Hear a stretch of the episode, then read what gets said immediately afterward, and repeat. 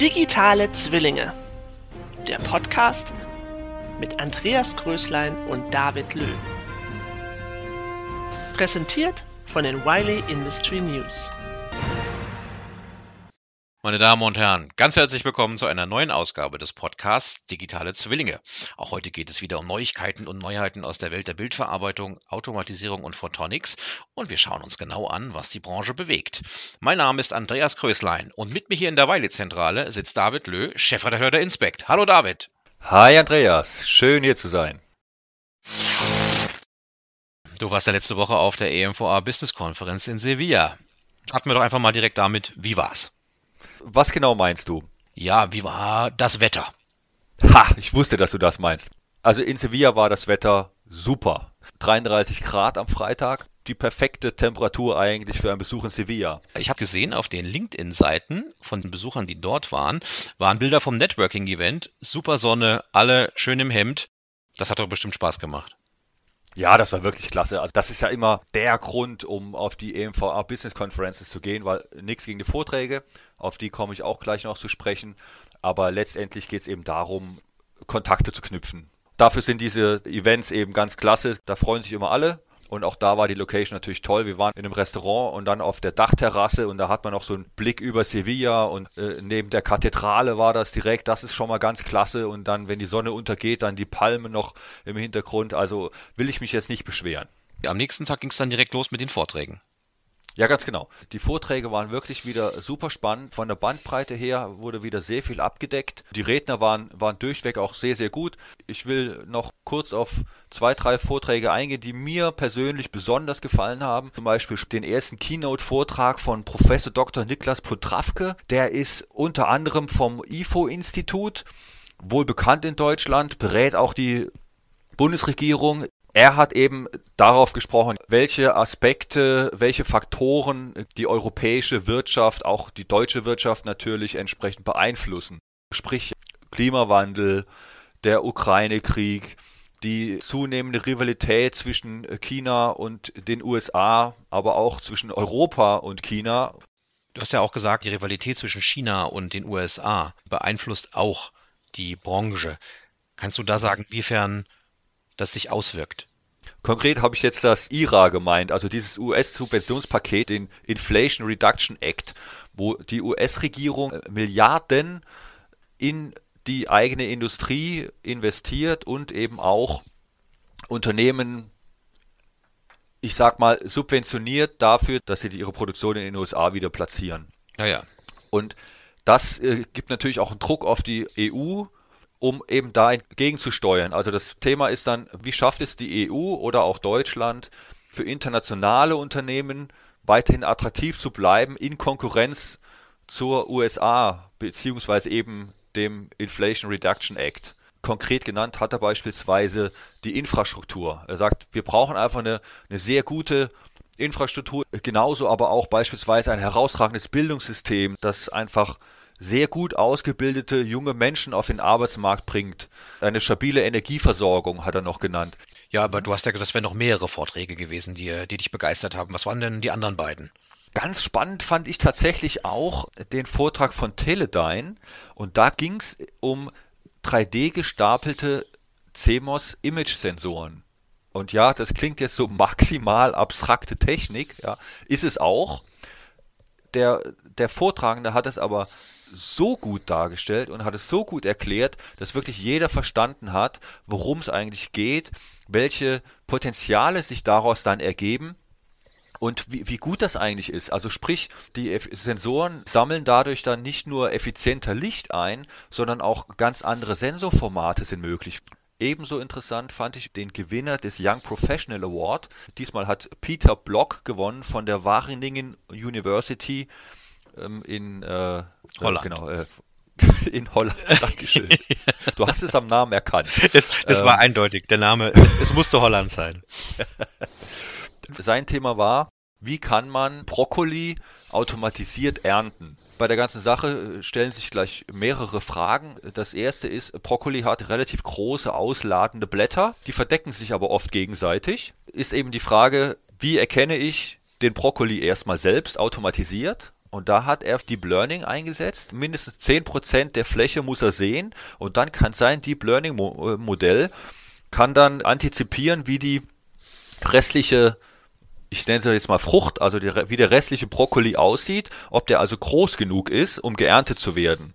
Und dann kann der Greifer, also dann kann der Roboter ihn ernten. Frage ist ja. doch, ob das nur für Brokkoli gilt, weil spannend wäre das für die Spargelernte. Zu Spargel hat er nichts gesagt, aber auf jeden Fall wird es wohl weiter ausgebaut für verschiedene andere Früchte. Also das klingt nach ein paar spannenden Tagen, muss ich ehrlich sagen. Weiß man schon, wann die nächste stattfinden wird? Ja, das weiß man. In Danzig in Polen wird die 22. EMVA Business Conference nächstes Jahr stattfinden, vom 13. bis 15. Juni. Und äh, ich war noch nie da, ich war sogar noch nie in Polen, aber die Bilder sind, sind wirklich vielversprechend. Naja, ich bin gespannt.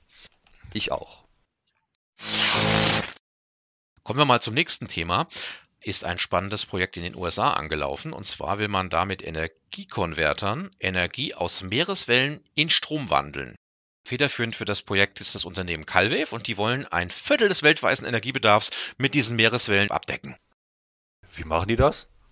Die machen das mit dem sogenannten X-Wave-System. Das ist ein System, was, ähm, ja, das besteht so aus so, ich sag mal, von, sieht so aus wie Lamellen, es liegt auf den Wellen drauf. Das haben die vor den Küste von San Diego positioniert und äh, haben jetzt wohl mit großem Erfolg dieses Projekt schon entsprechend beendet. Das lief bis Juli letzten Jahres, soweit ich weiß. Das schien alles sehr gut zu funktionieren. Es ist sogar ein deutsches Unternehmen an dem Projekt beteiligt, nämlich die Firma Bachmann. Wie viel Energie kommt da rum dann? So wie ich es gelesen habe, gehen diese Wellen 30.000 PS an Leistung frei.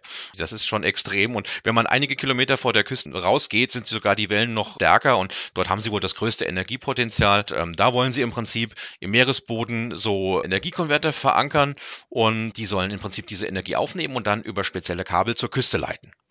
Quasi so äh, Windenergieanlagen, aber unterhalb der Meeresoberfläche. Nein, das ist ja nicht unterhalb der Meere. Die liegen tatsächlich auf den Wellen drauf und werden durch die Wellenbewegung sozusagen bewegt und dadurch entsteht diese kinetische Energie, die die im Prinzip dann weiterleiten. Das Energiepotenzial ist wohl gigantisch groß. Also die USA hat ja auch relativ viele Küsten.